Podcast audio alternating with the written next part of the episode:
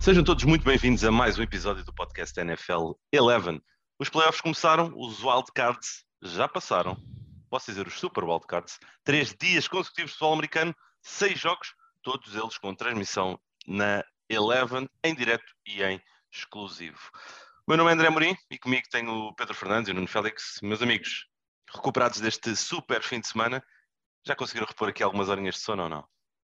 Sim, acho que sim, acho que estamos a bom passo para gravar então este podcast, falar um pouco do que aconteceu e tentar prever, e, e depois é, é mais um sábado e mais um domingo ao mais alto nível, com quatro jogos e sinceramente já prever um bocadinho, não sei qual vai ser o melhor.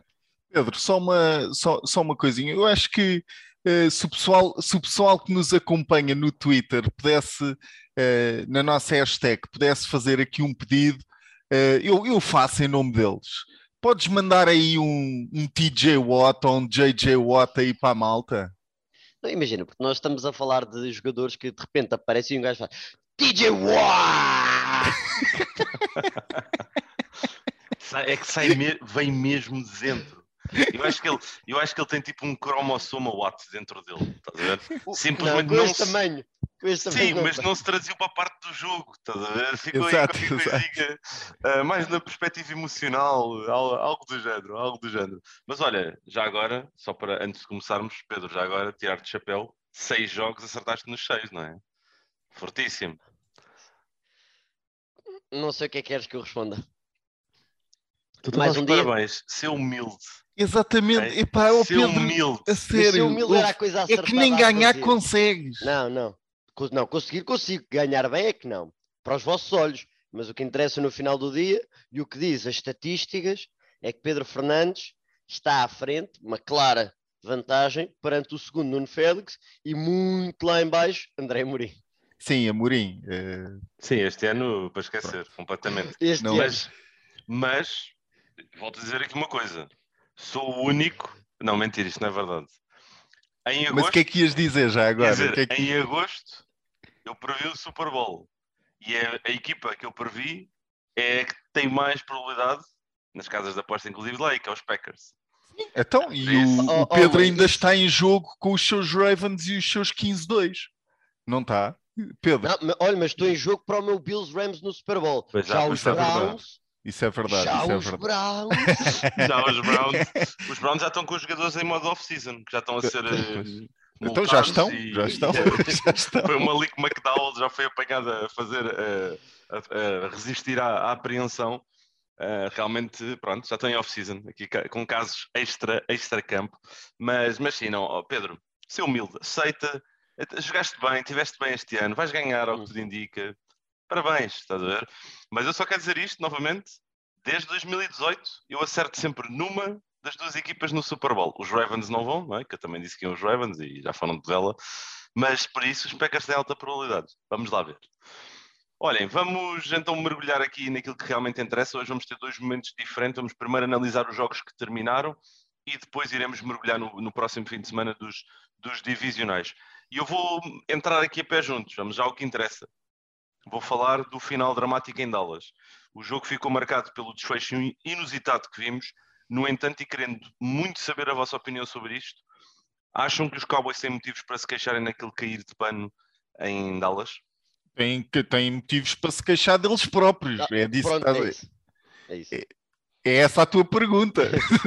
Só pode. A minha pergunta foi genérica e quero saber a vossa opinião. Obviamente. Sim, é, é pá, porque aquele, sinceramente, aquele, aquele quarterback keep, não é? Em que uh, depois muito se falou e mu muitos analistas falaram que, que aquilo é um tipo de jogada que funciona para determinado tipo de segundos uh, no final do jogo.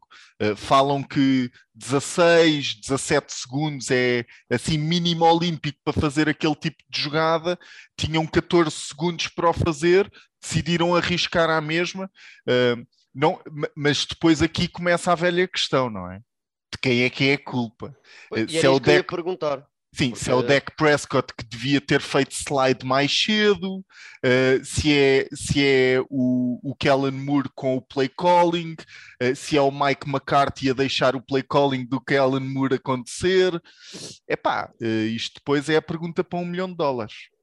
Sim, no meio disto tudo não sei se vamos ter resposta. Agora, o que, o que leva é imensos rumores no que toca a vida de Mike McCarthy, a vida de Kellen Moore a nível de. Porque o Kellen Moore está, é o poster child dos Cowboys. Já ele ficou nos Cowboys porque o Jerry Jones só aceitava um, um head coach que uh, deixasse o Kellen Moore ficar ao si. Tenho quase certeza disso, por isso é que ele está a ser preparado para ser uh, head coach. Agora, não sei se vai ser já esta época ou não, não sei se vai ser, se quando for, vai ser uma boa opção ou não. Uh, mas Jerry Jones disse criaram um plantel de Super Bowl, têm um plantel de Super Bowl e foram uh, para casa desta maneira, especialmente a jogar em casa, em frente aos fãs, que depois tiveram já agora uma atitude reprovável a enviar uh, lixo, Sim. podemos dizer assim, à equipa de arbitrar. E, isso foi, e, já agora pegar aqui no, nisso que acabaste de dizer, para eu também tenho aqui algumas, algumas coisas que quero dizer, quero mandar cá para fora. Mas pegando nessa que tu disseste, foi a primeira vez que eu vi declarações do deck que acho que são reprováveis, nomeadamente ele em incitar e a concordar com o facto dos adeptos terem tirado um, lixo ou que seja contra a equipa de arbitragem. Eu gosto muito do deck, acho que o deck é, além de um excelente uh, jogador, parece ser uma excelente pessoa uh, por tudo aquilo que também passou e defende e acaba por, por também promover, mas aquela declaração foi, foi muito ao lado. Um, no entanto, eu quero dizer isto para, para os adeptos dos Cowboys que possam ter ficado de alguma forma melindrados com esta situação mais preocupante do que a tomada de decisão de 14 segundos foi o facto de terem dado 169 jardas em corrida, 5 secs, terem completado menos de 60% dos seus passos e terem corrido para 77 jardas. Em cima disso, 14 faltas cometidas para mais de, ou perto de uma centena de jardas uh, em, em, falta. Um, isto é mais preocupante. E isto para mim é uma equipa que não é bem treinada, não é bem orientada. Nuno, Vamos agora passar para a questão que tu, que tu disseste, não é? De quem é que é a culpa, qual é que é a tua opinião? Pá, a minha opinião, e isto agora uh, metendo, isto, fazendo um paralelismo de uma, de uma situação com um treinador que também teve em campo, que foi o Kyle Shanahan, eh, há uns anos atrás falou-se muito eh, por causa da remontada histórica dos Patriots no Super Bowl, em que o Kyle Shanahan era coordenador ofensivo eh, e estavam a ganhar 28-3 ao intervalo, quer dizer, ao intervalo... Perto, perto do último quarto. Exatamente. Último quarto, é. mas depois falou-se muito porque falou-se muito do play calling do Kyle Shanahan nessa Super Bowl. Ehm, e na altura o Dan Quinn, que, era coordenador que é coordenador defensivo dos Cowboys, era treinador principal uh, dos Falcons, e falou-se muito de quem é que era a culpa. Para mim, não é só uma culpa relativamente ao último play calling. Tem a ver com uh, as faltas, tem a ver com a postura na sideline, a falta de, a falta de de, de, motivação que se vê. O, o Mike McCarthy está na sideline no universo dele. Por um lado, é como ele tem que estar, não é? Tem que estar concentrado e focado no jogo, mas por outro lado, vêm-se os treinadores a falar com os jogadores, a serem interventivos com, com o coaching staff. Eu raramente vejo isso do Mike McCarthy. Portanto, a minha culpa é do Mike McCarthy, não só pela última jogada, mas como pela eliminação dos Cowboys, mas acima de tudo, já agora também, e, e, e pegando aqui, uh, nos 13 anos uh, que esteve nos Green Bay Packers e que fez uma figura ridícula enquanto treinador principal do Brett Favre e do Aaron Rodgers, uh, e só basicamente só, só ganhou. só ganhou um Super Bowl com estes dois quarterbacks. Sim, é preocupante, é preocupante. E durante a transmissão eu usei uma frase que vou agora aqui replicar, no futebol americano, os jogadores executam dentro do relevado. Os treinadores tomam decisões. E são as decisões que acabam por determinar os resultados finais dos jogos. A execução dos jogadores é um reflexo das decisões e dos valores e da cultura e da visão que um determinado treinador tem dentro da sua equipa. E no final do dia, o responsável tem que ser sempre o treinador. Para mim, pode haver esta conversa, eh, esta narrativa em torno de Mike McCarthy e Kellen Moore, qual a cota, parte de, de responsabilidade que cada um pode ter, em particular com a, com a, decisão no final do jogo, mas para mim a responsabilidade é de Mike McCarthy e Mike McCarthy um, não é a solução em Dallas. E acho que neste momento, como muitas organizações às vezes podem se ponderar, um, vamos deixar sair um, um, possível futuro talento em Kellen Moore e vamos ficar com o arcaico uh, uh, treinador Mike McCarthy ou vamos realmente uh, arrancar com o futuro já e dar a, aqui a oportunidade a, a Kellen Moore?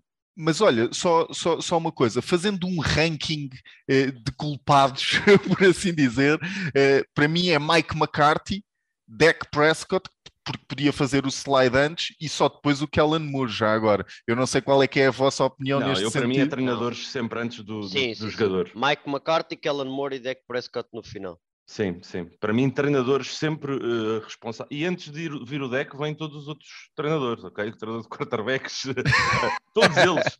porque com, com uma equipa técnica que é, que é boa, e a equipa técnica, vamos olhar para o, para o quarteto dos, dos Cowboys, estamos a falar do Dan Quinn, que tem experiência como head coach, o Kellen Moore, que pode vir a ser, vamos estar aqui simplesmente a, a supor, o Mike McCarthy e o John Faisal, que é dos melhores coordenadores de equipas especiais da NFL, como é que nenhum deles se lembrou disso?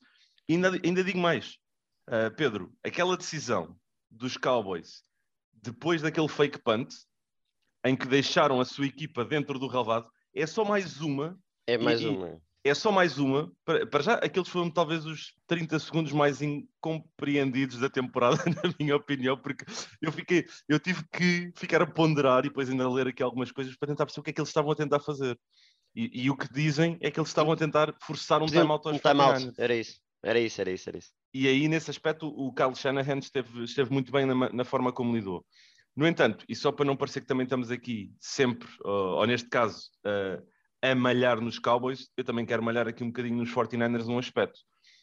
O Kyle Shanahan, o Kyle Shanahan é dito que já pode ter perdido dois Super Bowls.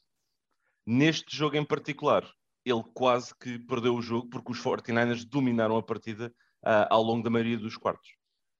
Sim, outro ponto é, é, está, é isso mesmo. 23-7 à entrada para o quarto quarto os 49ers a liderar, a correr a bola com o Elijah Mitchell e com o Debo Samuel, como conseguem fazer, pareceu-me que Kyle Shannon falhou aqui na parte final, porque não pode estar, eh, estar a, sofrer tanto no final da partida, pareceu-me más decisões, por outro lado, não sei até que ponto é que a confiança do Jimmy G também não é a, a melhor, Uh, gostava de ter visto Trey Lance, talvez nesta altura, para tentar puxar um bocadinho e trazer algo diferente. Tinha sido interessante, pelo menos para gastar esse tempo todo. E depois também não percebi, já que estávamos a falar deste, do último drive dos Cowboys, os Amico Ryans a permitir 3 ou 4 jogadas para a sideline fáceis de ganharem, que eles perdiam 3, 4 segundos os Cowboys, mas ganhavam 10, 11, 12 jardas.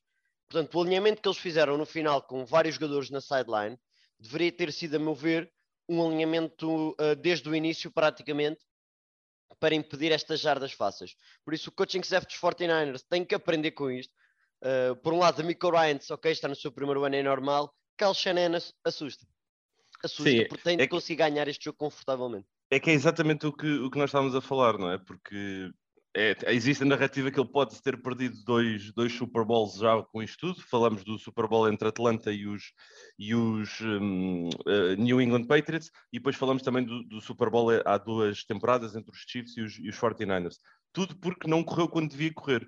E é verdade que ele é alguém que desenha jogadas ofensivas de uma forma extraordinária, se calhar dos melhores nesse, nesse alinhamento, mas lá está, o talento só por si um, não, te, não te ajuda. E eu, por acaso, estava a falar com o Eduardo Carreira e, e ele é, é, um grande advogado deste, deste, desta questão do, do Kyle Shanahan ser mau a gerir momentos do jogo.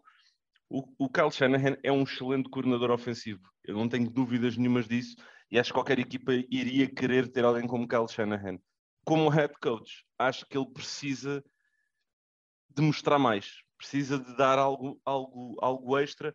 Se calhar os 49ers têm-se aguentado ao longo destes últimos anos com ele como head coach, porque têm a liderança e as peças in place, uh, os jogadores que compraram um bocadinho a narrativa que ele também vende, Trent Williams, Kittle, uh, o próprio Jimmy Garoppolo, uh, e percebemos que o Jimmy Garoppolo é o quarterback, não é? Para o bem e para o mal, uh, é um casamento que está feito. deixa-me só pegar também porque é algo para termos atenção. Fred Warner saiu tocado no tornozelo, mas teoricamente não é nada demais. O Bosa saiu em protocolo de concussion, pode ser mais, uh, mais assustador mesmo ao que eu acredito que, que, jogará. Portanto, essas duas peças, que são o pilar da, da defesa de Michael Ryans, não podem faltar no próximo jogo, porque jogar contra Aaron Rodgers e não estar a 100% é meio caminho andado para o desastre.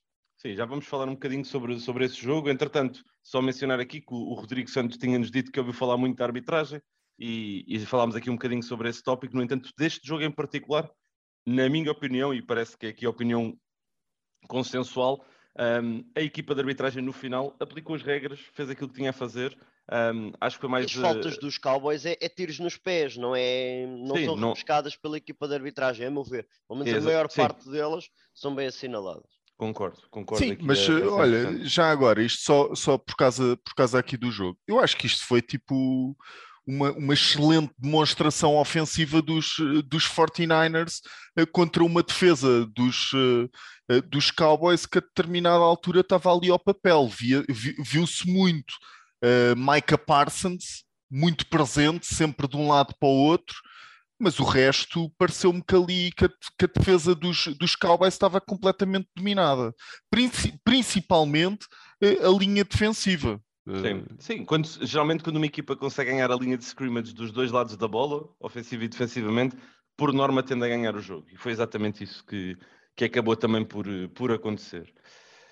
Olha, vamos seguir aqui em frente. Temos aqui outros jogos ainda por, por cobrir. Este, obviamente, era dos jogos que provavelmente íamos acabar por falar mais, quer pelo desfecho, quer por todo o contexto. Um, e, e, agora vamos entrar aqui pelos, pelos restantes. E se calhar vamos até Tampa Bay falar do duelo entre os Eagles e os Buccaneers. Eagles simplesmente não tiveram andamento para, para a equipa de, de Tom Brady. Dominou desde o início. Uh, queria saber aqui um bocadinho com vocês os principais destaques que vocês têm para esta partida é basicamente uh, os Eagles durante esta temporada começaram com um estilo ofensivo que Nick Sirianni queria. Percebeu que não dava, foi para a corrida tentar trazer o ponto forte do seu quarterback e das armas que tem e escondeu a debilidade de Jalen Hurts. O que é que o Todd Bowles faz? Isto é muito simples.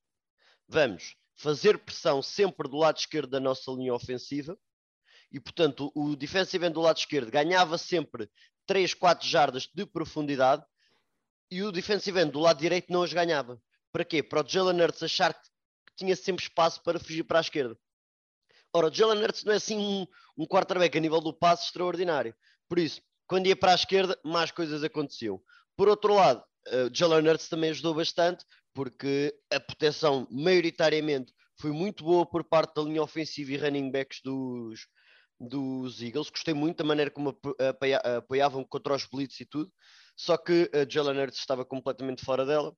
E já nem é preciso falar que jogar contra Tom Brady é difícil, mesmo sem as armas todas. Foi um domínio completo e era o que se esperava um bocado uh, à entrada para o, para o jogo. Sim, a ida aos playoffs para os Eagles já é quase o, o Super Bowl deles. Um, falando aqui ainda sobre Jalen Hurts, Nuno, o Jalen Hurts é o futuro em Filadélfia? Isso é uma pergunta complicada. Eh, eu, eu, eu, eu não acredito. Eu a determinada altura, eu a determinada altura comecei a pensar que, que estes Eagles com Gardner Minshew, que é o suplente, se calhar tinham feito melhor figura uh, contra, contra estes Buccaneers.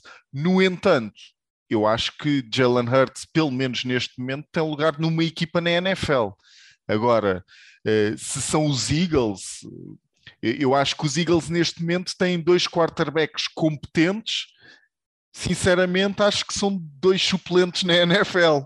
São dois backups, não têm claramente um titularíssimo. Talvez Jalen Hurts precise de, precise de mais um ano, precisa, precisa de crescimento. ele não é o corredor que é Lamar Jackson, isto fazendo um paralelo, mas precisa de trabalhar o jogo de passe como Lamar Jackson trabalhou.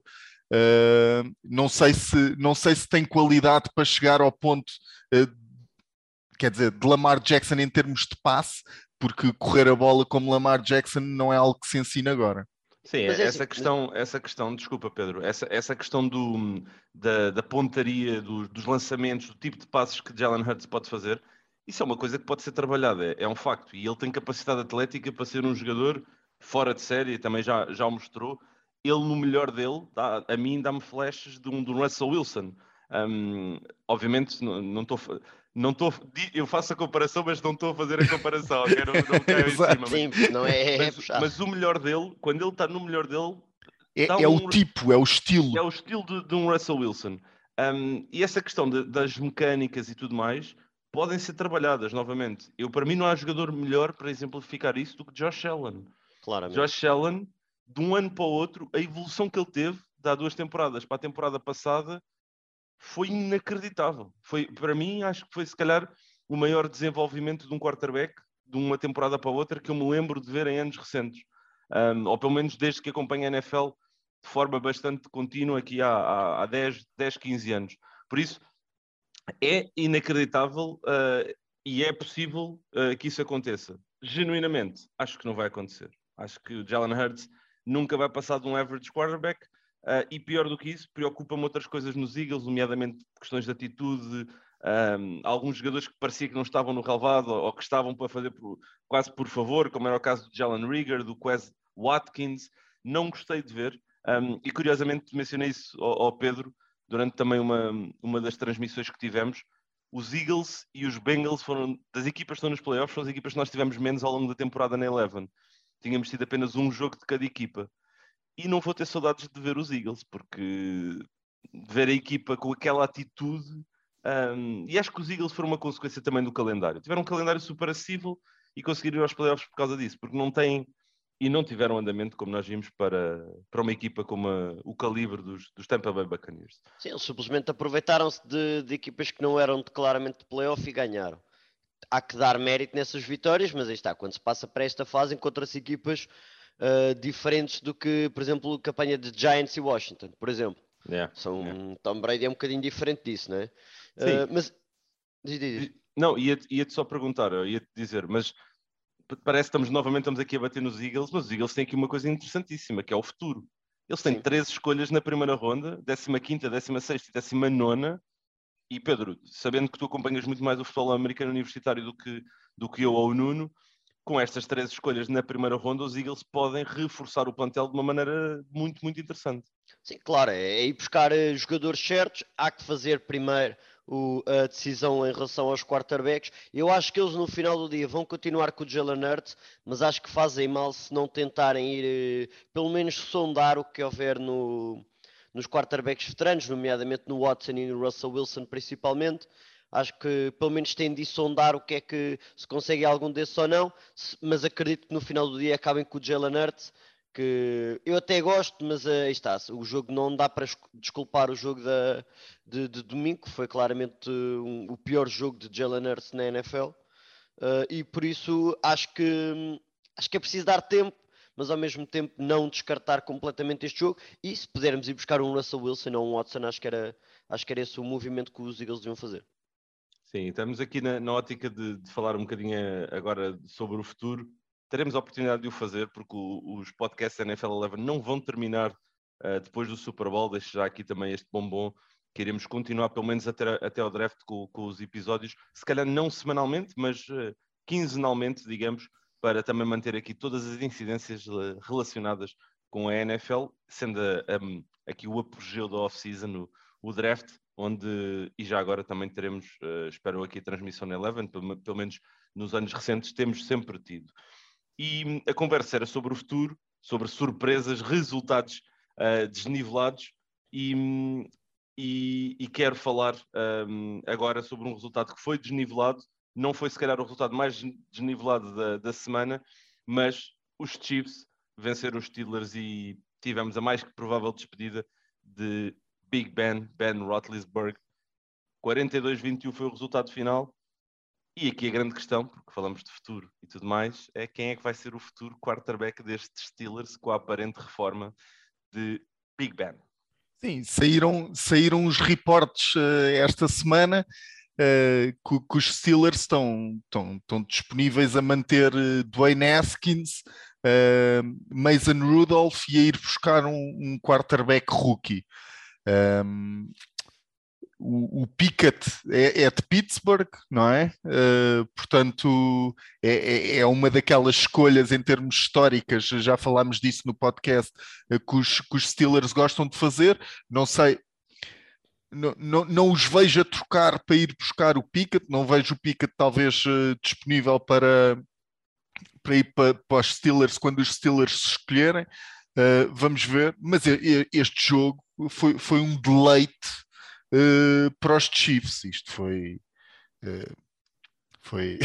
Sim, eu, os, Chiefs, os, Chiefs, foram dos 0 aos 100 muito rápido, não é? Dos, eles são um autêntico Bugatti. Dos 0 aos 100 muito rápido. Uh, e, e eu acho que. E Pedro, não sei se vais concordar com isto que eu estou a dizer. Eu não me lembro de nenhuma equipa que tenha conseguido brincar com o ímpeto do jogo de uma forma tão uh, tão rápida, digamos, como os Chiefs, porque no primeiro quarto nada acontece, de repente há um touchdown dos Steelers e os Chiefs dizem: não, não, não, chega, chega, vamos jogar a sério. E de repente, em 10 minutos, temos o. Em 10 minutos de tempo corrido, temos o, o Patrick Mahomes a lançar 5 touchdowns. Isso é simplesmente inacreditável.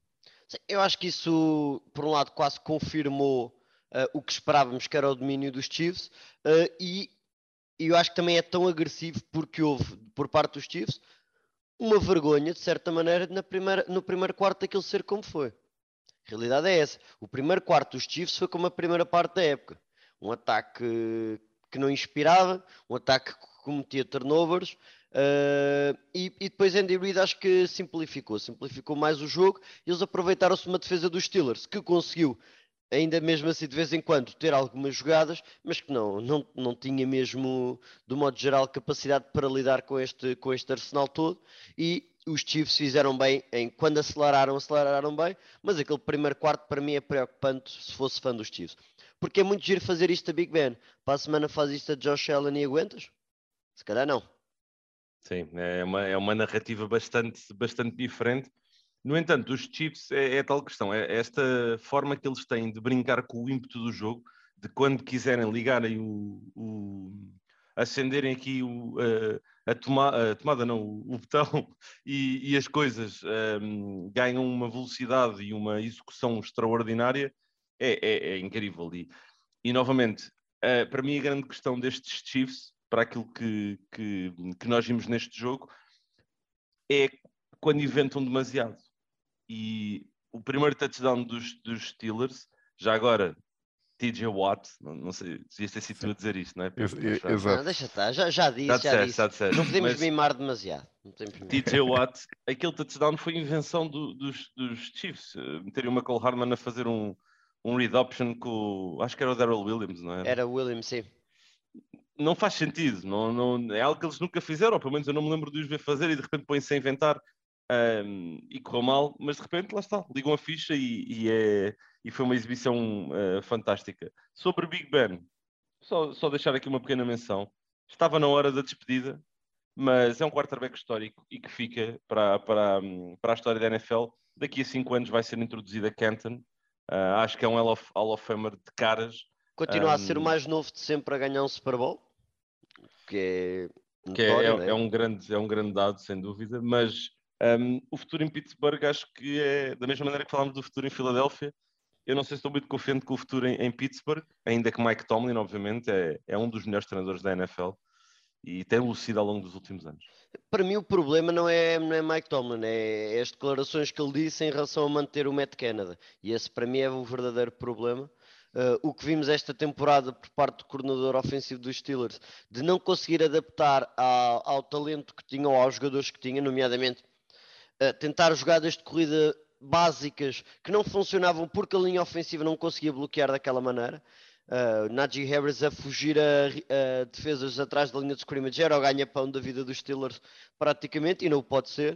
Uh, é verdade que Big Ben limita, mas eu acho que Matt Canada também não fez um grande trabalho, pelo que pode vir quem quiser, Askins, Rudolph ou qualquer um dos quarterbacks novos, que se mete Canada ou se reinventa ou que vai embora, aquele ataque para mim também não vai ser, uh, não vai ser bom. Uh, e, é, é, mais aí o problema quando os rumores, eu acredito que os rumores acabem por ser verdade e tenhamos Askins, Rudolph e um rookie quarterback a lutar pelo lugar de titular agora, depois do draft. Sim, vamos aguardar para ver então e iremos acompanhar isso também, como já mencionei aqui durante a, a off-season. E porque falávamos de futuro, de surpresas, agora sim vamos falar da, da verdadeira surpresa da, do fim de semana. Não sei se vocês vão concordar comigo. Não pelo resultado, não, não pela equipa que venceu, mas sim pelo resultado, pela forma como foi. Os Bills castigaram os Patriots, vitória esclarecedora naquele que um, poderá ter sido um dos jogos mais perfeitos a nível de execução que tivemos a oportunidade de ver na NFL, na história da NFL. Os Bills uh, podem ter mudado aqui a narrativa para o futuro nesta AF Celeste? Sim, para mim acho que sim. Pois, eu também, eu, eu, também acho que sim. Isto, estes dois jogos seguidos, praticamente, não é? Uh, em, que, em que os Bills e acima de tudo em que Josh Allen uh, se percebe claramente que não há, que não há uma resposta para, para este Josh Allen uh, quente. Eu, eu, eu nunca, esta temporada, creio que não vi um quarterback parecer tão imparável como, quarter, como Josh Allen esteve no último jogo, ou seja, neste caso no penúltimo jogo contra os Patriots. E eu não acreditava que isso voltasse a acontecer. Eu achei que Bill Belichick, aliás, falei disso e disse no Twitter que ia demonstrar o meu arrependimento. Estou arrependido. Pronto, estou arrependido. Mas uh, por, porque, porque achei que os Patriots uh, iam conseguir dar a volta. E, epá, e, não, e não deram, e Josh Allen esteve, esteve esmagador uma vez mais. Uh, a incorporar também ele, já falámos disto várias vezes, porque é utilizado várias vezes no jogo de corrida, mas, mas já ter desenhos de, de corrida para ele feitos uh, e os Patriots não conseguirem não se conseguirem preparar nem parar o Josh Allen nesse, nessa vertente do jogo, epá, é, é uma ameaça real e, e isto vai ficar para os próximos anos. E deixa-me pegar no que tinhas dito, André, na, na questão do domínio ofensivo. Eu disse uh, não havia defesa nenhuma na NFL que conseguisse parar o ataque dos Bills nesta, neste último jogo. Não é, é, é, tudo especulação, por isso eu posso ir caminhar até à avante porque não vamos tirar a prova dos nove. Não havia nenhuma defesa que conseguisse parar o Josh Allen ali. O jogo de corrida com o Josh Allen está cada vez melhor. O Lamar é claramente um A porque é completamente diferente, mas o Josh Allen é claramente o segundo melhor quarterback a correr da, da NFL, não tenho dúvidas nenhumas. Epá, isto está impressionante. Eu acho que nos esquecemos também da capacidade do Lamar por ele não estar a jogar nos últimos tempos, mas o Josh Allen a correr a bola é um monstro muito diferente. E não é só o Josh Allen. Devin Singletary também apareceu. Está raivoso. Está raivoso. Está quentinho. Intensidade, intensidade, agressividade. Mas é mesmo a agressividade. É incrível. Eu, eu, eu que casquei, já o ano passado cascávamos imenso que faltava jogo, jogo de corrida aos Bills, que era só Josh Allen, que não podia ser Josh Allen. Singletary estava lá, mas não estava como demonstrou estar uh, nas últimas duas jornadas, pelo menos. E já agora, só uma nota uh, rápida epá, a interseção do Micah Hyde, pá, Uh... Eu só quero saber é se perguntaram aos safeties dos Patriots se foi vergonhoso esta derrota, como perguntaram ao Micah Hyde e ao Jordan Poyer. Depois prima, do primeiro, não é? Não, yeah. essa é jogada... É ver... Mas Pronto. olha, só porque foste buscar isso, Nuno, isso, um, e aqui comparando agora com um bocadinho o, o panorama nacional em termos de, de como um jovem entra no desporto, não é? Em Portugal uh, um jovem que pratica um determinado desporto muitas vezes fica preso a esse desporto, desenvolve as competências associadas ao mesmo, sendo que o futebol é, é, é o principal. Nos Estados Unidos eles não têm essa mecânica. E aquela execução do Micah Hyde é de alguém que tem background de vários desportos. A maneira como ele perseguiu a, a, aquela bola era. Um, eu não percebo muito do, do desporto, do beisebol, mas eu vi jogos já de beisebol e a maneira como ele perseguiu a bola é muitas vezes como os, os uh, jogadores de beisebol estão a perseguir quando a bola vai num possível home run para fora do estádio. Uh, a capacidade como ele fechou o terreno, como ele perseguiu o ângulo que ele fez, uh, foi muito bom, foi mesmo Sim, extraordinário. E aquilo, e aquilo foi um excelente lançamento do Mac Jones. Excelente. Excelente lançamento, só que a interseção foi absolutamente incrível. E aquilo foi num momento que virou. Eu estava 7-0, aquilo foi, foi sim, no sim. início. É, Ele é tinha marcado se, e aquilo é, podia ter. Se há um se neste jogo, é, é aquilo. Se o Mac Jones marcar aquele touchdown, é diferente. Sim. Porque os Patriots, os Patriots, algo que faz parte da mecânica do jogo deles é nunca ficarem por trás do resultado e de repente vêm-se completamente num buraco e, e não tem hipótese de, de, de reverter do mesmo duas coisas ainda sobre este jogo, quero aqui falar. Os Patriots, alguma displicência também defensiva. JC Jackson parecia que também não queria estar no relevado. Alguns jogadores pareciam que não queriam fazer placagens a partir de determinado momento. E isso leva-me aqui à questão de será que os jogadores estão cansados do tipo de liderança, forma de ser, forma de estar do próprio Bill Belichick? Nada contra ele. Um, atenção, respeito e para mim é o melhor de todos os tempos. No entanto, isto uh, é a primeira componente. A segunda, Bill Belichick já disse que volta, quer voltar. Um, está na hora de uma nova forma de estar e de ser em New England. Qual é que é a vossa opinião? Em relação ao início, um, concordo em algumas situações com a, com a mentalidade, mas nós falamos, a defesa do Leslie Frazier, no primeiro jogo de todos, chegou àquela altura, estava frio. Ninguém queria bater no, no Damian Harris, no Stevenson e nos jogadores dos Patriots na, na primeira vez que jogaram juntos. Ninguém queria bater no Josh Allen e no Singletary e correr daquela maneira no terceiro e quarto quarto. E a realidade é essa. Uh, e acho que foram muito abaixo pelo cabaz que levaram e pela incapacidade de mover a bola ofensiva e defensivamente de parar o adversário e foram-se um bocado abaixo. Por isso é que eu acho que depois essa desplicência acabou por vir não estou muito preocupado, mesmo a própria questão do Bill Belichick, de como é que é o futuro. Eu, eu, se fosse aos Patriots, não estaria muito preocupado. Acho que tem, uh, um, tem identidades específicas, no, tanto na defesa como no ataque, apesar de ter corrido mal várias vezes esta temporada. Acho que daqui só podem ir, só podem melhorar. Uh, voltaram aos playoffs, que é um bom, um bom dado. Saíram muito mal, saíram, mas estão nos playoffs e podem pegar, melhorar Mac Jones e companhia, reforçar a defesa, especialmente a manter os cornerbacks e manter JC Jackson, que é preciso, uh, para conseguirem dar um passo extra como equipa, mas não estou muito preocupado, sinceramente. Sim, eu acho que o Bill Belichick sai neste momento da carreira se quiser. Uh, e, é para, e é para se reformar, eu acho, este ano, pelo menos. Uh, isso acontece, para mim, seria para subir Josh McDaniels para treinador principal e para manter o filho do, do Bill Belichick provavelmente como coordenador defensivo. Portanto, Bill Belichick podia sair, mas Belichick não saía de, dos Patriots, por assim dizer. Uh, mas eu, eu, eu, acho, acho que seria seria um disparate, por assim dizer, dos Patriots uh, retirar Bill Belichick da organização. Sim, uh, obviamente eu disse isso e não concordo, uh, ou melhor, lancei essa, essa, essa questão, mas é algo que eu não concordo todo. Acho que o Belichick vai ficar. Quando ele sair, é como tu disseste, não é para se reformar como uh, head coach dos New England Patriots. A minha grande questão é, e eu gostei muito da primeira época de Mac Jones e o facto dos Patriots serem aos playoffs, é regressarem à equipa competitiva que foram durante muitos anos e que vão continuar a ser nos próximos anos mas uh, realmente para lidarem agora com este bicho que vão ter dentro da divisão chamado Buffalo Bills e Josh Allen, vão ter que encontrar outro tipo de arsenal, outro tipo de, de armas, porque com o que têm não vão ter hipóteses, uh, uh, ou, ou, muito dificilmente irão conseguir ter, ter hipótese.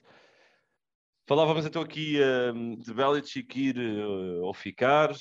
Falemos agora do jogo entre os Raiders e os Bengals, um dos jogos mais equilibrados do fim de semana e decidido perto do final. Bengals seguram a vitória e conseguem quebrar um jejum de 31 anos. Entretanto, já se podem enviar, a, já foram enviadas mensagens sobre os Bengals ganharem um jogo de playoffs. A minha questão para vocês é se acham que esta vitória foi justa para a equipa de Cincinnati. Sim, eu acho que sim, porque do modo geral acho que foram a melhor equipa. Uh, acho que o, tanto o ataque de, dos Bengals como a própria defesa conseguiu ser dominante durante mais tempo e, e, e por isso é uma vitória justa, mas gostei, de, gostei bastante do jogo. Um, Joe Burrow, mais uma vez, a meu ver, mostrou que é, que é the real deal, que é, é sério. Joe Burrow é yeah. sério. Uh, vai ser um problema para, equipas de, para estas equipas da AFC durante os próximos anos. Tanto ele como os colegas, Jamar Chase, e Chase fez mais um jogão. Uh, e por outro lado, coaching staff dos Bengals tem de ser dado mais crédito também do que, do que tem sido dado. Falamos sempre em Burrow e Chase, Trey Hendrickson do lado defensivo, Jesse Bates, por exemplo, mas eu acho que como coaching staff não, não é dado o crédito suficiente. Lembrar que Zach Taylor estava no hot seat, ou jogava bem esta época ou ia embora, e agora não me parece de todo que seja esse uh, que, que, poderá ir embora, e, e por isso uh, dar o destaque do modo geral aos, aos Bengals, pois os Raiders, não sei se posso já entrar por aí, mas acho que é uma vergonha o que acabaram de fazer depois no final com, com o Mike Mayock, que pelo, pelo que me saiu uh, ainda não estava oficializada a sua saída e já andavam a, a, marcar entrevistas com potenciais GMs, ainda não confirmaram a saída do Bissakia e já não a marcar entrevistas com potenciais head coaches. Não gosto da atitude, por isso é que são uma organização neste momento mediana e vão continuar a ser. Ui. Ouch! Ouch! O, o Pedro teve-se a guardar aqui para mandar a Laracha aos Raiders, mas... Ia, mas foi muito bem mandada já é, agora. Foi, foi, foi, foi, foi muito bem metida. Uh, sobre o Mike Mayo, que só para pegar aqui nele, um, era um dos analistas que eu mais gostava de seguir e acho que partilho aqui com vocês esse, esse gosto. Quando ele foi para os Raiders fiquei super curioso para perceber o trabalho dele, mas a realidade é que ele não foi muito feliz no seu trabalho. Um, teve N de casos com jogadores que escolheu na primeira ronda, aqui falando apenas desses, desses elementos, ou porque não funcionaram, ou porque foram jogadores que, do ponto de vista comportamental, acabaram por não se adaptar à NFL e acabaram, inclusive, por já nem estar na NFL, nomeadamente o Henry Ruggs, o Damon Arnett um, e, e, e, por aí fora. Acho que era expectável que com a saída de John Gruden, o Mike Mayo, que veio fazer parelha, também fosse. Rick Bizak ainda estou na dúvida, mas acho que vai ser uma consequência natural. Acho que os Raiders, estando numa nova cidade, Las Vegas, têm que fazer aqui um splash, têm que dar aqui um, um momento wow. Têm que ir buscar um treinador que, que também traga esse, essa narrativa. E o Rick Bizaki parece-me alguém que é muito adorado dentro da organização, pelo menos todos, todas as notícias que tenho visto e as mensagens dos jogadores e, a, e aquilo que passam sobre o, o, o treinador uh, deles. É, é, é, feedback extremamente positivo mas não tem esse perfil, não é? É alguém muito mais um, com, com, um perfil muito mais uh, abaixo do radar, como, como se costuma dizer. Sim, só dar o destaque que, porque entretanto também um rumor, não sei se é os milha a tentar defender o Mayock, mas o Gruden tinha muito impacto na escolha, especialmente do primeiro round. Uh, pelo que eu acho que isso é daquelas coisas que nunca vamos descobrir. Nunca vamos é saber, tem, não é? é vai, é ser, vai ser o e, disco e disse. Só, só dar o destaque ao Bissakia, que depois do jogo contra os Bengals, estava no quarto do hotel a escrever uh, cartas personalizadas para cada um dos seus jogadores. Uh, pá, é, uma, é, uma grande Esse é atitude. é aquele sensacionalismo é bom, Pedro. Isso é, é, aquele sensacionalismo bom, não é? É grande atitude de quem vai ter lugar na NFL, nem que seja por estas pequenas coisas, e, e, ainda bem que acho que vai ter. Não sei se é como head coach, mas acho que vai pertencer a um coaching staff de certeza. Sim, um, ehm, ainda sobre este jogo, só pegar aqui na, em Joe Burrow, ok? Quero pegar só aqui em Joe Burrow. Um, performance extraordinária, uma vez mais, está no momento também de forma muito bom. Olhando para os quarterbacks jovens da NFL dos últimos três drafts, onde é que vocês colocam uh, Joe Burrow? Ui. É, quem é que são dos três? Exato, estamos a falar de quem concretamente? Estamos a falar do Justin Herbert, do Burrow. Estamos uh... a falar do Justin Herbert, do, ah, pá, poça, Pedro. Estou a falar dos quarterbacks deste ano, ok? Trevor Lawrence, Zach Wilson, um, Mac Jones, Justin Fields. O Trey Lance é difícil porque não teve tempo de jogo para nós podermos analisar. O ano passado estamos a falar do Justin Herbert, do Tua Mantego Vailoa e do, e do Joe Burrow. E do Jalen Hurts, já agora? E podemos também colocar o, o Jalen Hurts aqui na, na equação. E depois há dois, há três anos atrás. Estamos a falar de Kyler Murray. Um, já não me recordo quem é que veio no draft do Kyler Murray agora também. Mas enquanto vocês ponderam aqui um bocadinho, eu vou aqui ver o draft de 2019. Estou completamente à toa. É o Kyler Murray, é? Kyler Murray o foi o Rosen é 2018, por isso o Murray é 2019. Sim. Foi quem? O Daniel Jones também? Tens o Daniel Jones, exatamente. Dwayne Haskins? Uh, Kyler Murray, Daniel Jones. Dwayne Haskins! Dwayne Haskins na primeira ronda. Estou a pensar no primeiro round, estás a ver? Sim. Mas tens aqui, peraí, já tive mais quarterbacks deste, deste draft. Mas tão bom. Ah, mas olha, isto eh, respondendo à tua pergunta, eh, começando, eu para mim o Joe Burrow está em primeiro da lista. Desculpa, uh, deixa-me só Fácil. dizer. Tens o Drew Locke também, ok? O Jared Stidham, uh, Will Greer, Garden Minshew, o Gardner Minshew está 3 a... Olha, esta por acaso é que o Gardner Minshew parece que já tem um estatuto tipo Ryan Fitzpatrick, estás a ver? Sim, sim, Parece sim. já está uma data de anos na Aquele liga. journeyman. Mas não, ele é, ele é um miúdo, ele acaba por ser aqui ainda um, um miúdo. Mas, mas desculpa, dizias, para ti é o número 1, um, é isso? Sim, o Joe Burrow. Uh, mais do que propriamente por, uh, por aquilo que fez, por assim dizer, porque, porque ele teve uma primeira época o ano passado que não pode ser considerada uma primeira época, porque acabou por se, por se lesionar. Uh, nesta sua primeira época a tempo inteiro, foi monstruoso. Uh, a pose que tem, a liderança que demonstra, a confiança que demonstra, o braço que tem, uh, mas se for só falar em termos de braço, talvez goste mais do braço de Justin Herbert. Claramente. Se for em braço só é Justin Herbert, mas pacote Sim, todo de formos- quarterback, Joe Burrow, Justin Herbert e Kyler Murray. Sim, eu acho que também. hum, aliás, eu, eu, eu tenho o Justin Herbert em primeiro pelo Ah! talento. Estava a ver Ok, aqui pelo o, o talento. teu também. Estava a gostar. Não, eu, eu ia dizer, eu concordo com o vosso top 3, mas a reverto o Justin Herbert. Tenho dificuldade em tirar o Justin Herbert por causa da questão do, do talento, da, também da sua maneira de estar e de, de se posicionar. Acho é que o Joe Burrow hum, é se calhar um tem uma característica que o Herbert não tem, e não sei se algum dia o Herbert vai ter, que é o Joe Burrow é contagiante. O Joe Burrow é o tipo de jogador que contagia os, os seus colegas. Hum, e isso, atenção, é uma coisa que é boa e também é má, porque tu quando contagias, contagias pela positiva e pela negativa. Um, acho que nesse aspecto o Joe Burrow uh, é uma característica muito boa em qualquer, em qualquer membro de qualquer equipa, seja em, qual, em contexto for. No entanto, o quarterback, que é um líder uh, ofensivo, é algo fantástico de se ter. Estou muito ansioso para ver o futuro do, do, do Joe Burrow um, e estou ansioso porque esta AFC tem quarterbacks jovens para, para os próximos anos para nós podermos criar aqui N de narrativas, Josh Allen, Patrick Mahomes, Justin Herbert, Joe Burrow, Lamar Jackson, por isso vai ser muito, muito interessante. E desta ainda desta pergunta destes últimos três anos, eu de todos os outros, sem ser estes os três que para mim estão num patamar diferente, eu se calhar, se tivesse de arriscar noutro, arriscava no, no Gardner Minshew. Sim, simplesmente nunca teve o contexto, não é? Nunca teve a Certo, situação certo. ainda onde lhe dessem essa oportunidade. Eu aí já não sei se concordo contigo, porque... Aí eu também já não concordo acho- contigo. Sim, olhando para o deste, deste ano, não é? O Trevor Lawrence também não teve o contexto. Exato, estamos a falar dos últimos evoluiu. três anos. O Zach Wilson nós vimos evolução para o final da temporada. Ahm, mas obviamente, lá está, eu por outro lado também percebo o Pedro. Estamos a falar, estás a analisar dados de três pá. anos e estás O a analisar swag. dados de um ano. É, é, é diferente. O swag, aí no swag acho que ninguém ganha o Gardner Minshew. Não, Sim. O Joe Burrow- o. Joe Burrow está quase lá, mas ainda não está lá, ainda não está lá. mas olha, porque falaste do Kyler Murray, vamos para o último jogo que, que nos falta aqui falar deste fim de semana. Rams a vencer a equipa de Arizona.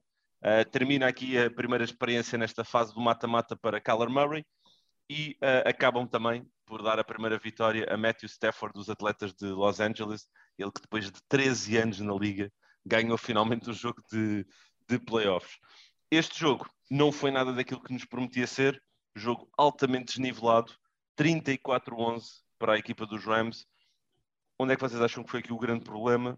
Ahm, falta de preparação, execução, a liderança. Ah, Quantos o que é que queres? faltou a estes Cardinals? O que o quê? Quantos, quantos queres? Quantos problemas queres? Pois, eh, eu- eu- então eu enumero e depois vamos saltitando. Mas eh, eh, não, mas olhando só assim, muito rapidamente, estatisticamente, nenhuma conversão de terceiro down para os, para os Cardinals durante o jogo todo está dito. Isto foi. Não houve resposta e, e pronto, eu fui muito crítico de Cliff Kingsbury até que depois disse, pronto, temos que dar algum mérito e, e os Cardinals Maldição. vieram por aí abaixo, Maldição Nuno Félix. mas é epá, isto, isto temos que apontar dedos. Não gosto do Cliff Kingsbury. Eh, linha ofensiva super estática contra uma super linha defensiva que rebentou completamente com, eh, com os Cardinals. eh, epá, e que já tinha rebentado, atenção, e que já tinha rebentado. O Pedro, o Pedro acho que foi no último podcast. eh, tu, tu disseste se me estão a ouvir, não é? Tipo, pa- para Arizona, eh, para não deixarem o Max Garcia sozinho não ouviram, aquilo era, aquilo não há, não há mobilidade naquela linha ofensiva. Aquilo foi completamente horrível ofensivamente o jogo uh, para os Cardinals. Uh, e pronto, é só isto. Não, não me e, quer passar mais. E eu acho que ficou, ficou também, acho que era uma equipa nervosa. A equipa dos Cardinals estava muito nervosa de estar ali. A equipa dos Rams parecia Uh, e estava, é uma equipa habituada a este tipo de situações. Os, os Cardinals estavam nervosos, ainda por cima a começar mal, foi por aí abaixo. Problema da linha ofensiva, fal, falta de comunicação. Epá, há lá uma jogada que os Rams têm cinco homens à frente, quatro linhas defensivas e um linebacker. E por alguma razão os Cardinals fazem o slide da linha ofensiva para a esquerda quando o número dos Rams está para o seu lado direito. O que é que aconteceu? Leonard Floyd direita ou Von Miller direita ao Kyler Murray quando estavam 5 para 5, ou seja, não fazia sentido nenhum aquilo acontecer, uh, não havia ritmo nenhum no ataque dos, dos Cardinals. E depois nós tivemos um, um dos telespectadores na nossa hashtag NFL11 que disse um, que o Kyler Murray parecia que estava a jogar com medo. E depois eu não consegui tirar isso da cabeça. Parecia que todas as jogadas do Kyler Murray não queria estar lá, queria que alguém resolvesse aquilo por ele. Uh, e ninguém foi capaz de o fazer. Jogo de corrida, e, e, e se tiver de apontar o dedo, como apontámos também no, no jogo de Dallas, eu aqui aponto o dedo ao Cliff Kingsbury primeiro e depois ao Calar Murray e companhia.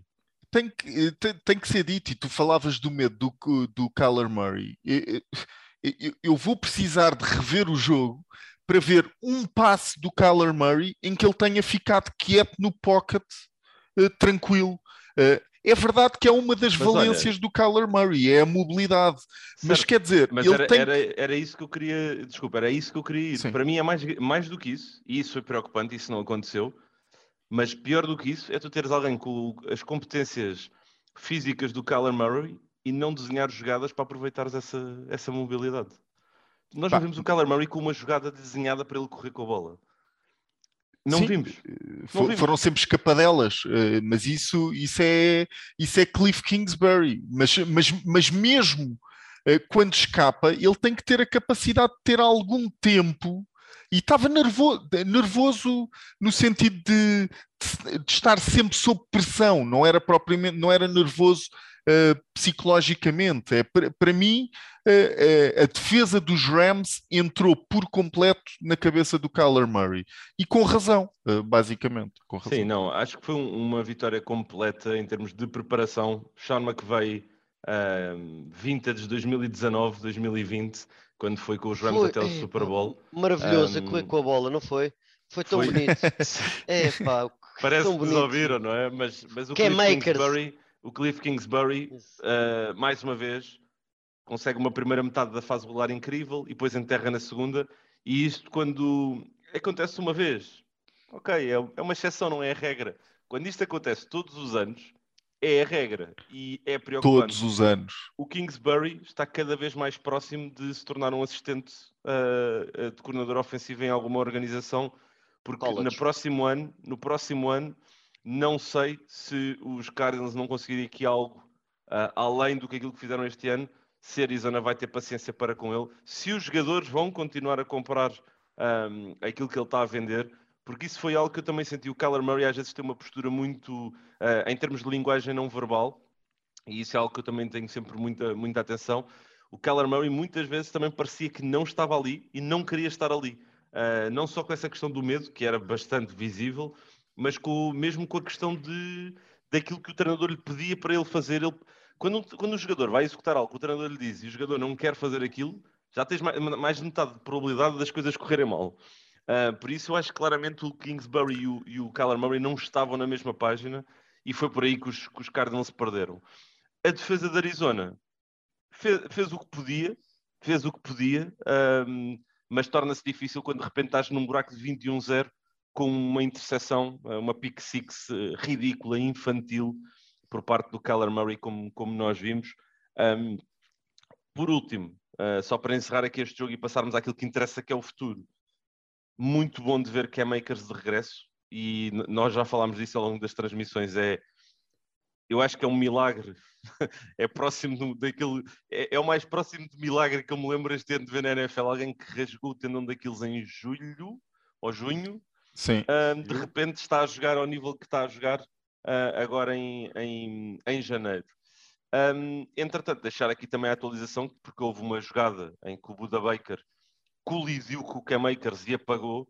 Um, entretanto, já saíram declarações de que Buda Baker já foi liberado para sair do hospital, está bem de saúde, não há qualquer sim. tipo de problema com já ele. Já está aí para a Arizona, e já, já está aí para a Arizona. Sim, no avião. É bom é, já meteu uma fotografia em que está tudo bem, isso. está sorridente, por isso é bom de ver. O futebol americano é um desporto violento, é um desporto de colisão, por isso é que se usam as proteções. Um, e infelizmente Sim. às vezes acontecem este tipo de, de casos. E Buda Baker como poucos uh, defensive backs da liga, tem um desprezo pelo corpo que é, que é, é incrível. Mas, é mas que é por isso também que adoramos e é algo que adoramos na posição de safety. Essa agressividade, essa violência, uh, essa tentativa de, de, de, criar um ritmo de jogo defensivamente, de criar ali um, um, uma tendência quase de medo. E tenho uma pergunta para vocês. Uh, yes, vamos. Uh, é, é, relativamente. Quer dizer, não, não, não, não vou dizer isto. Uh, qual é que é a melhor equipa que foi eliminada dos playoffs? Epá, oh Nuno, tu às vezes fazes umas perguntas que eu adoro. Adoro, porque é uma grande pergunta esta que tu fizeste. Cowboys? Um... Imagina, tens, eh, realisticamente, tens um top 3 e um, to e um top 3 de últimos, acho eu. Uh, é, o que, é o que estamos a falar. A Metes os Raiders equipa... no top 3 ou no bottom 3? Uh, Espera aí que eu também não pensei nisso. Ah, ele faz a pergunta, mas também não veio preparado. Olha, eu digo-te já, eu digo já, para mim a melhor equipa que foi eliminada são os Patriots. Melhor equipa, ok?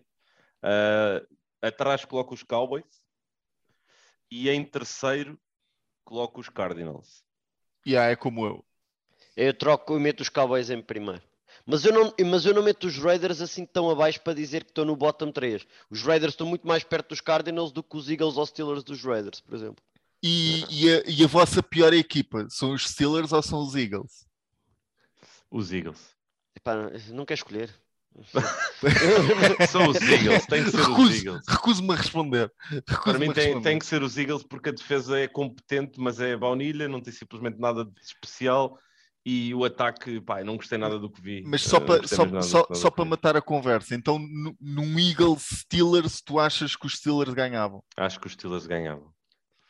Acho eu que acho que os Eagles ganhavam. ganhavam mas, sabes, mas sabes que isto é interessante, porque isto tem depois a ver com os matchups. E, e agora vamos ali no multiverso, ok? Isto para quem é adepto da Marvel, no multiverso existe aí um universo algures em que os Chargers e os Raiders empataram e em que os Chargers foram aos playoffs e foram os Chargers que foram a, a Buffalo, levaram um cabaz do, do Josh Allen e os Raiders foram à casa dos, dos, dos Chiefs. Levaram um uh, cabaz. Noutro multiverso, noutro universo, os Colts ganharam aos Jaguars e os Colts foram aos playoffs. E os Chargers ganharam aos Raiders e os Raiders não foram aos playoffs. E vimos os Chargers a irem jogar a casa dos Chiefs. E eu acho Isso que os Chargers um ganhavam aos Chiefs. Isso era um grande Por jogo. exemplo, uh, e acho que os Colts aí, os Colts tinham ficado em quinto e tinham ido à casa dos Bills. E não sei se os Bills tinham dado o cabaz que nós vimos, por exemplo, uns Colts, uh, que iriam controlar não. mais o relógio. Uh, ou seja, isto é, é, é, é, muito engraçado e essa pergunta foi muito boa, Nuno, porque se os Bills se apresentam, não é? Se os Bills se apresentam como se apresentaram, e é lá que vamos agora, pá, não sei quem é que para os Bills. Isto por causa de uns Bills Colts. Olha, agora estás, me fizeste lembrar daquela frase do, do Chad 85. Como tu para. Como tu para, Chad? Não sei que era assim que ele dizia. Agora, como tu para 85, acho que era assim que ele dizia. Mas sim, olha, vamos mudar o, o chip do passado. Uh, vamos olhar para o futuro, aquilo que vai acontecer então. No próximo fim de semana, quatro jogos, os divisionais da NFL, onde saberemos uh, os dois finalistas para cada conferência, que no dia 30 irá lutar pela presença no Super Bowl.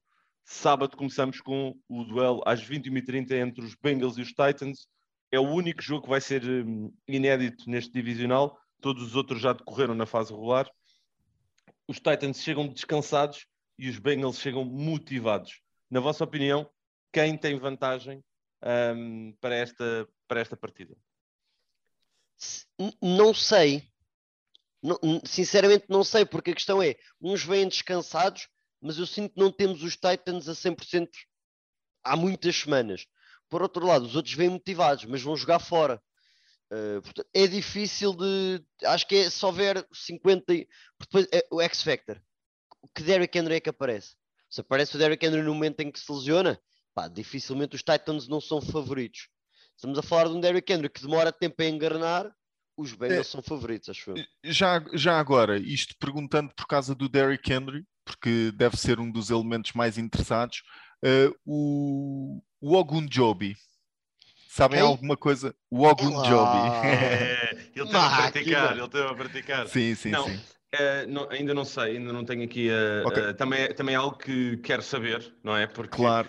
é, é sem dúvida um dos, uma das coisas que vai impactar isto. Sim, a presença ou não de algum job e DJ Reader 100% também. O DJ Reader está lá, o Trey Hendrickson está lá, mas, o Sam Hubbard também. Mas por acaso eu não mudo a minha opinião se o Derrick Henry jogar ou não. Um, não eu acho, vai jogar. Eu acho que os. Uh, diz? Então é como.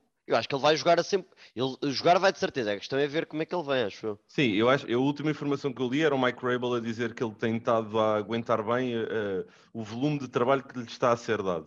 Mas eu não vou mudar a minha opinião para este jogo. Eu, eu vou com os Bengals para esta partida. Acho que os Bengals um, podem ganhar uh, este jogo estou muito dentro do, do, momento de forma do Joe Burrow e na confiança que ele tem. Os Titans foram ao longo da época a equipa mais difícil de analisar porque tão depressa ganhavam um jogo de forma esclarecedora, como a seguir uh, perdiam com os Jets e depois, como a seguir, vão ganhar uns 49ers que são uma equipa ultra dominante do ponto de vista de jogo de corrida. Por isso, eu acho que vai ser um grande jogo, decidido nos detalhes Uh, não acho que o regresso de Derrick Henry muda muito a narrativa do que nós podemos ver, genuinamente, uh, e acho que a equipa de Cincinnati vai vencer aqui um jogo um, sofrido, sofrido contra estes Tennessee Titans. Só dizer que o Ogunjobi não deve jogar. Estava aqui a ver ele no treino de hoje, aparece naquelas bicicletazinhas que eles têm de apoiar uma, uma perna só Uh, Pareceu-me que ia com uma, aquelas walking boots, por isso duvido muito que o Ogun Joby jogue. Continua a ter o DJ Reader, que é um peso enorme naquela linha defensiva, mas pá, muito ansioso para ver este jogo. Aí está, não, não sabendo, vou com a minha previsão, especialmente tendo acertado seis dos seis jogos neste Super Wildcard Weekend, vou manter a minha, as ideias que eu tinha à entrada para este jogo e, e, vou, vou com Titans, mas acho que é, é, acho que é uma equipa com Derrick Henry, outra equipa com meio Derrick Henry, por isso eu vou acreditar que o super-homem na posição de running back vem ao mais alto nível e por isso uh, ganham os Titans, mas concordo contigo na questão do, de um jogo muito sofrido para qualquer uma das equipas. Olhem, uh, eu acho que o Larry Ogunjobi não joga de maneira nenhuma porque foi colocado no IR. Pronto, então Pronto. aí está a certeza absoluta. Por isso, já, não há algum job. Os titulares vai na, no interior da linha vão ser DJ Reed e BJ Hill. Uh, vão ser os dois homens que vão preencher. BJ Hill não é mau, não é o algum job, mas uh, isto é algo, obviamente, que mexe aqui um bocadinho com, com, com os duelos, não é? Eu vou Bengals. Não, não há como, como dizer de outra maneira. Estamos juntos, não é? Estamos juntos. Estamos juntos. para vocês. Não, não é ao. Ah, pois, há o para ti, sim. Uh, o, o, que também é bom, porque arriscas pouco, tens arriscado pouco. Uh... certo, não é? É chato. Uma pessoa quando acerta é muito chato. É uma vida muito difícil, realmente. Não, não tem a ver com acertar, tem a ver tem. com. Não, não tem. tem. a ver com acertar, o tem a é ver com, com, com ter um, um, instinto e ter. Então você e, é péssimo. E, e, gostar. É péssimo. Fogo. O Ricardo Amorim deu-lhe 0-2 em Lone Wolves. Tu ainda não tens cabelos brancos. Tu ainda não tens cabelos brancos. Eu já Graças tenho muitos. O, já mas tenho o muitos. Félix também não, pô não. O Félix não. O Félix tem um, um, um cabelo branco que é um mutante. não, mas olha, tu vais aprender, Pedro, que existem coisas bem mais importantes do que, do que simplesmente ganhar, ok? A vida vai te ensinar isto. É, confia é verdade. Claro. Confia em mim, confia em mim. Vamos seguir em frente na entrada de, para domingo, madrugada de sábado para domingo, 49ers contra Packers. Estas duas equipas já jogaram entre si. Semana 3, os Packers venceram 30-28, um jogo com um desfecho brutal, com Mason Crosby, o, o duas caras Crosby, ele teve vários jogos eh, aí que mostrou aqui de duplos, duplos sentidos, um, acabou por ganhar o jogo. Para mim, dessa partida ficou umas declarações de Aaron Rodgers depois do jogo, em que nos diz como não ser romântico quando vivemos o futebol americano, quando vemos uh, a NFL. A minha questão para vocês é: será que esse romance pode virar drama em Green Bay? Pois, o Rodgers ainda está ainda tá ali com, com o nó na garganta de não ter sido escolhido pelos 49ers uh, no draft há uns anos atrás. Vamos ver esse uh, vídeo mil vezes na emissão no próximo fim de semana. Mais uma vez, não é? Mas, uh, olha, aquilo que eu acho é que, apesar da história recente do Rodgers com os 49ers no, nos playoffs não ser famosa para estes Packers eu estou no, no hype train dos Packers. Eu acho que eh, se, será preciso um jogo fantástico dos dois lados uh, dos 49ers, principalmente defensivamente, porque os 49ers, uh, uh, o, o, grupo de defensive backs, aliás, não é de defensive backs, é de corners principalmente, são, são para mim a maior lacuna no geral da equipa um, e, e, é a vertente que vai ser mais utilizada, acho eu, uh, por, por Matt LaFleur e por estes Packers. Portanto, eu vou Packers. Um, eu que venci os palpites o ano passado uh, e que venci os Lone Wolves o ano passado. Coisas mais uh, importantes do que ganhar, está bem, Félix? Pois há, e arrisquei e consegui ganhar à mesma sobre isso. Eu também vou Packers. Os Packers são a equipa que eu escolhi em agosto para ir ao Super Bowl e acho que neste momento podem, podem não o fazer. Uh, e se há, uh, eu vejo duas equipas com a possibilidade de impedirem esse percurso. Uma delas são os 49ers e a outra são. Vou-me guardar para o jogo a seguir. Já vos digo qual é que é, não vou já revelar, mas está no jogo que, que vamos falar a seguir. Mas para mim, os, os 49ers precisam do jogo perfeito, como o Nuno disse para conseguirem isso. Eu duvido que o Fred Warner vá jogar. Uh, eu, não sou, eu não sou médico, não sou especialista nisso, mas já vi N de lesões a acontecerem com jogadores que eu tive a oportunidade de treinar. Uh, ao longo da minha carreira também, enquanto, enquanto jogador, uh, eu inclusive tive N de lesões, mais a nível muscular. Eu era, a minha era só micro-returas, era só hamstrings, mas é muito difícil um jogador recuperar numa semana de um entorse, como nós vimos o, o Fred Warner antes um entorse do que, um, obviamente, um joelho, como nos deu a entender logo no momento. Eu não acho que ele vai jogar. Se jogar, vai estar limitado e não sei até que ponto é que isso também vai ajudar a equipa. Obviamente é mau, obviamente é mau, mas o, Greenlaw e o Aziz al têm também feito épocas soberbas e acho que podem preencher aqui a, ausência. O Nick Bolsa é que eu acho que é uma ausência com muito mais relevância, ainda com mais relevância, uh, mas eu acho que ele vai, limpar, vai uh, passar o protocolo de concussion da NFL e vai jogar nesse, nesse fim de semana. No entanto, Packers fortes favoritos, fortes favoritos e acho que é um jogo para eles perderem um, uh, neste próximo fim de semana. Para mim, o destaque é a defesa dos Packers. Acho que a defesa dos Packers fez um excelente trabalho na semana 3 quando jogaram, a, a parar muito aquele wide zone, daquele zone scheme que o Shannon gosta de fazer. Acho que vai ter de haver uma mudança por parte do Shannon no que toca ao sistema, ou uma alteração, pelo menos, no nível do número de vezes que corre zone e corre gap. Portanto, gap tem aquele buraco para atacar, nomeadamente o running back, tem aquele buraco que vai teoricamente abrir para ele poder atacar. Uh, e eu acho que, que, vai ter de ser muito por aí, porque Kenny Clark, Dean Lowry e companhia fizeram um bom trabalho no primeiro jogo, uh, por isso acho que vai ter de haver essa mudança. Pois, ao que me parece, Zadarius Smith irá jogar, já era Alexander, ao que pelo menos tinha percebido até agora também, uh, e eu acho que esta equipa está muito forte a nível defensivo. e pode ainda melhorar, e, e, não, não me espanta que deem mais trabalho aos 49ers do que deram no primeira volta. Sim, mas só pegando nisso tu disseste do Kyle Shanahan, aquilo que o torna tão especial é o facto de ele fazer exatamente o que tu disseste. A forma. Só para explicar aqui um bocadinho a quem, a quem possa estar, estar nos a ouvir. A maioria das equipas tem uma jogada de corrida e depois tem uma forma de bloquear, certo? Tem forma de bloquear essa, essa jogada de corrida. O Kyle Shanahan muda os esquemas de bloqueio mediante as defesas que estão do outro lado há equipas que olham para o seu playbook de, de, jogadas de corrida e pensam: eu não preciso mudar, nós, se executarmos isto bem, conseguimos correr contra qualquer defesa. Carl Shanahan tem aqui o pensamento uh, à frente, em que vai adequar sempre ao, àquilo que está do outro lado. Confia que tem os atletas também, uh, e por isso é que um linha ofensivo no esquema do Carl Shanahan não pode ser só físico, tem que ser também alguém muito mental, muito inteligente para também interpretar o que está do outro lado e executar, e nesse aspecto tem o melhor linha ofensivo da NFL em, em Trent Williams para fazer, uh, para ser aqui a âncora deste, deste desenho todo que, está, que, que, estamos aqui a falar.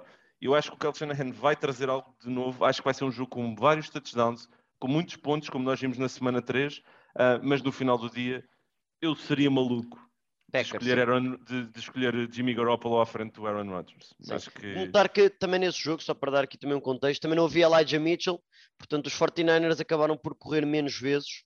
Uh, tiveram Jimmy G a passar 40 vezes e isso por norma acaba por ser uma receita que não funciona para os 49ers, apesar de ter sido um jogo bem disputado. Uh, mas sim, acho que nesse vamos os três Packers. Só para confirmar, nós agora no nosso programa de sábado metemos os três os Packers a ganhar o Super Bowl. Nós certo? os três metemos os Packers a ganhar o Super Bowl. Só o Pedro Afonso okay. é que colocou os, os Chiefs a ganhar aos Packers no, uh, no Super Bowl. Um, mas pronto, olha, vamos seguir aqui para o, para o jogo a seguir, que é disputado às 20 horas de domingo. Outra sequela, também da semana 3, curiosamente, onde os Buccaneers na altura perderam 34-24 em Los Angeles contra os Rams. O jogo agora vai ser em território da equipa Tampa Bay, em Flórida. Temos aqui uh, alguns dos nossos telespectadores que lançaram uh, aqui algumas questões. O Rui Luz, por exemplo, em jeito de basófia, perguntou quem é que ia ser o oponente dos Bucks no final de conferência. Nós os três já demos a resposta com os seus Packers. Um, se, quer dizer, se os Bucks passarem, o Tiago Oliveira perguntou-nos se será aqui outro ano para a equipa de, de Tom Brady. Eu pergunto-vos como é que vocês olham para este jogo acham que esse jogo disputado na semana 3 pode ser uh, aqui um papel vegetal do que vamos ver neste, neste duelo ou vai ser algo completamente diferente?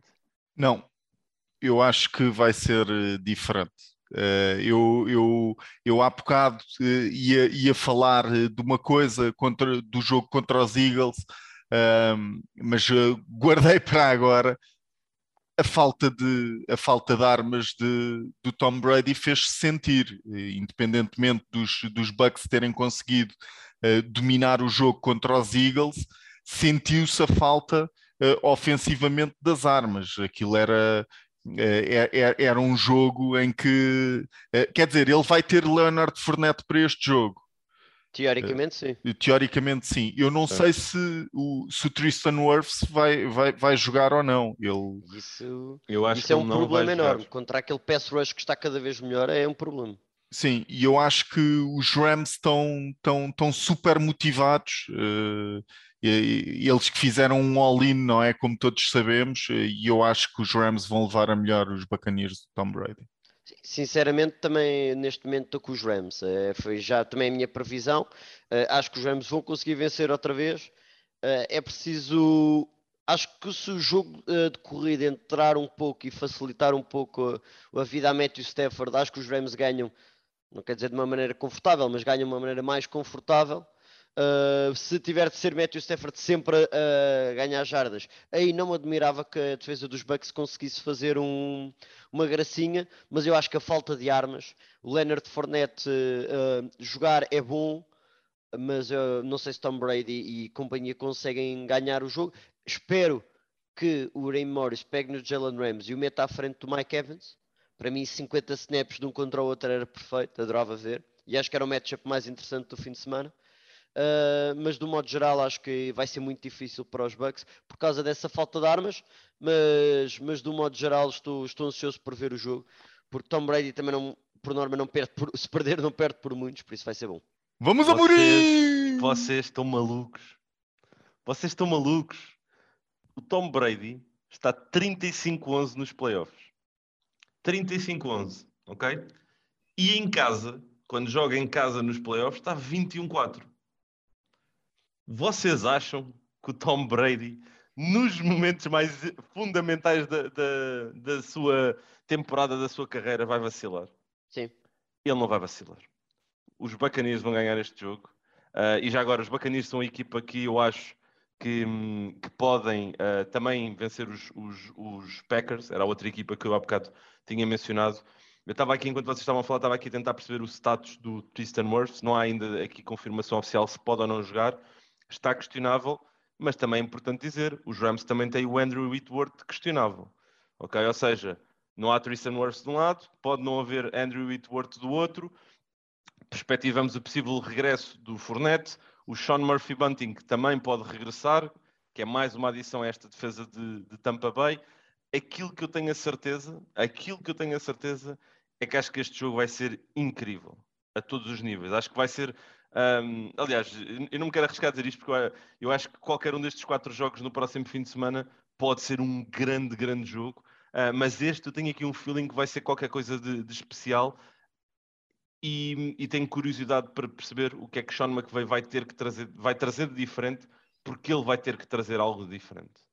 Um, porque se ele for com a abordagem um, do vamos tentar correr a bola e de repente a bola não, não, não dá para correr porque do outro lado estão os Buccaneers, que são das melhores equipas contra a corrida, mete o jogo nas, nas mãos do Matthew Stafford, eu tenho, eu tenho problemas, eu tenho problemas com isso. Eu não tenho problemas em meter o jogo nas mãos do Tom Brady, por outro lado. Por isso, acho que vai ser um grande jogo. Um, dou ligeiro favoritismo à equipa de, de Tampa Bay, mas um, espero acima de tudo que seja aqui uma, um grande duelo neste, nestes divisionais entre estas, duas, entre estas duas equipas. Meus amigos, o melhor jogo, uh, eu, não, eu, por isso é que eu me contive agora, por, aqui, por, isso é que eu me contive agora. O melhor jogo pode mesmo ter ficado para o final. 23 e 30 ainda de domingo, Bills em casa dos Chiefs, nova sequela. Este jogo também já uh, ocorreu na fase, na fase regular e este jogo também já ocorreu há um ano atrás. 24 de janeiro de 2021, final de conferência, os Chiefs eliminaram os uh, Buffalo Bills esse jogo para mim ficou-me gravado com aquela foto no final do Stefan Diggs a olhar para a celebração dos, dos adeptos dos, dos, Chiefs. Vamos ter frente a frente Patrick Mahomes, provavelmente o melhor jogador de futebol americano da NFL nas últimas duas temporadas, contra Josh Allen, provavelmente o melhor jogador de futebol americano neste momento na NFL, em termos de, de momento de forma. Não podíamos pedir um final melhor para este fim de semana. Não, acho que não. Acho que são dois dos maiores uh, talentos que o futebol americano tem, tem para apresentar. Dois dos ataques mais incríveis, duas defesas capazes de criar turnovers e problemas para, para a maior parte de, dos ataques, e por isso acho que hum, acho que vai e, vou resumir isto mesmo aos quarterbacks. Vai ganhar ou ganha o Josh Allen, falando mal e depressa, porque isto é uma questão de 22 jogadores titulares. Ou ganha o Mahomes. Ou ganha o Josh Allen ou ganha o Mahomes. Vamos ver é, é, que... muito bem, é muito bem. Qual é que vai, fazer o. Vais para a individualidade, não é? Sim, eu vou para mais para a individualidade porque eu acho que vai ter de ser um jogo em que um quarterback vai dominar por completo, uh, vai ter de dominar e fazer o jogo perfeito. Vamos ver quem é que o consegue fazer. Ou então, se calhar, fazer os dois um jogo horrível e quem ganha são as defesas. ora, aí está, ora, aí está. Era nesse, ponto que eu queria, era nesse ponto que eu queria pegar. O Tiago Calçada perguntou-nos qual a defesa em melhor forma? Uh, e se calhar lança esta questão para ti, Nuno. No entanto, só dizer isto, tu dizes que quem vai ganhar o jogo é Patrick Mahomes ou Josh Allen, eu digo que quem vai ganhar o jogo é Steve Spagnuolo ou Leslie Frazier, é quem trouxer o melhor plano de jogo para tentar lidar com aquilo que nós vamos ter do outro lado, porque se vamos ter um imparável, uma força imparável como é Josh Allen, vamos ter uma força explosiva como é Patrick Mahomes a partir do momento em que se lembra e faz um estalar de dedos para meter as coisas a, a, avançar. Mas, Nuno, sobre esta questão, qual é que achas que é a defesa que está em melhor forma neste momento? Sim, os, os, os Chiefs uh, do, dos últimos jogos, uh, sempre que jogaram contra, contra forças da natureza em termos de passe, por assim dizer, uh, falando dos Bengals, que foi a última derrota dos Chiefs, uh, e, e, podendo pegar também nos Chargers que foram a prolongamento ganhar, viram-se à rasca, sofreram pontos. E eu acho que Josh Allen vai ter mão quente nestes Chiefs. E falando, ou seja, isto fazendo o paralelo para a tua pergunta, que é: acho que os Chiefs estão bem, estão as duas defesas bem, acho que os Bills estão muito mais motivados principalmente depois da jogatana que fizeram uh, contra os Patriots pela segunda vez consecutiva.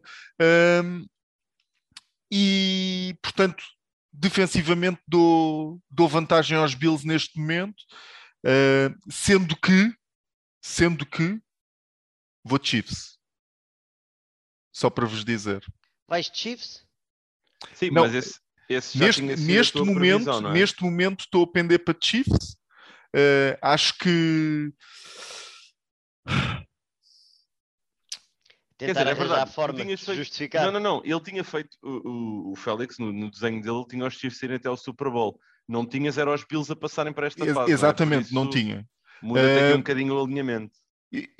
Eu, eu, acho que a experiência e o fator casa aqui vão, vão destornar uh, os Bills. Acho que é aquilo que, que vai acontecer.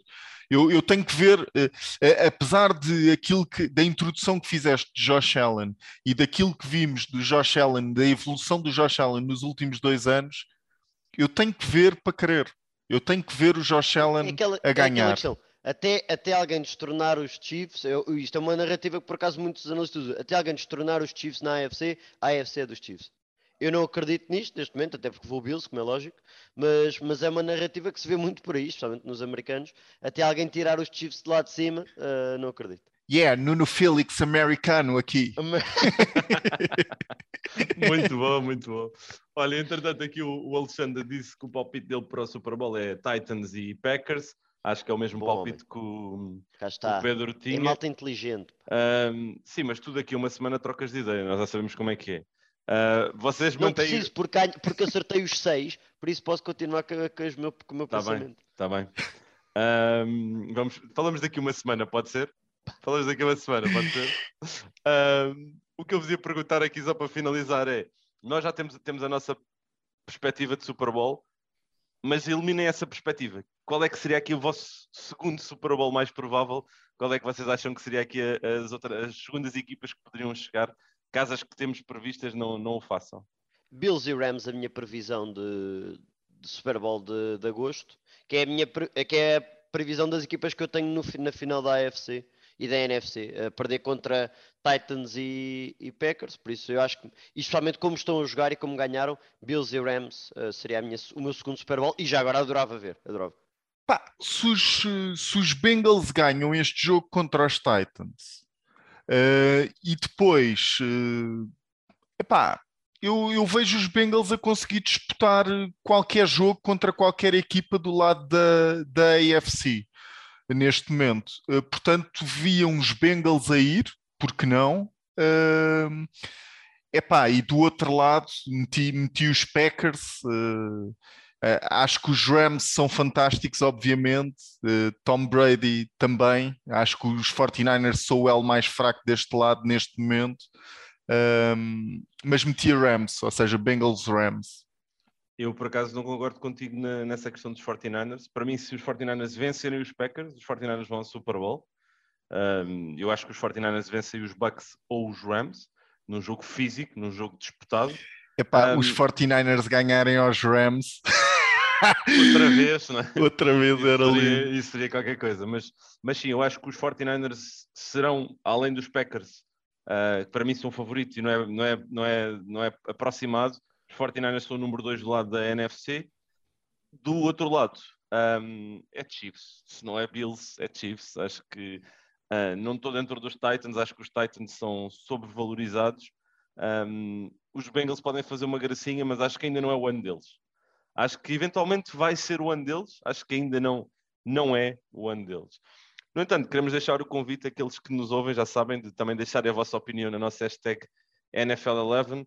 Antes de me despedir, quero-vos agradecer, como sempre, eh, aqueles que nos acompanharam durante toda a época, agradecer inclusive a todos aqueles que se foram juntando a nós ao longo da temporada e agora aqueles que vão chegando nesta fase mais emocionante da, da temporada, os, os playoffs. Um, não se esqueçam então de utilizar a hashtag NFL11 todos os dias nós vamos sempre colocando conteúdo, novidades, informações, notícias relacionadas com o nosso desporto favorito e com a melhor liga desportiva do planeta. Despeço-me todos com um grande abraço e com a certeza que no dia 22 e 23 de janeiro temos encontro marcado numa televisão em sua casa, onde os canais Elevens vão estar quentes, nós vamos estar quentinhos e a perspectiva é uma enorme chuva de touchdowns para esses dias. Um forte abraço e até breve. Get pistol! It's time to attack! We the smartest, fastest, and most lethal every damn week!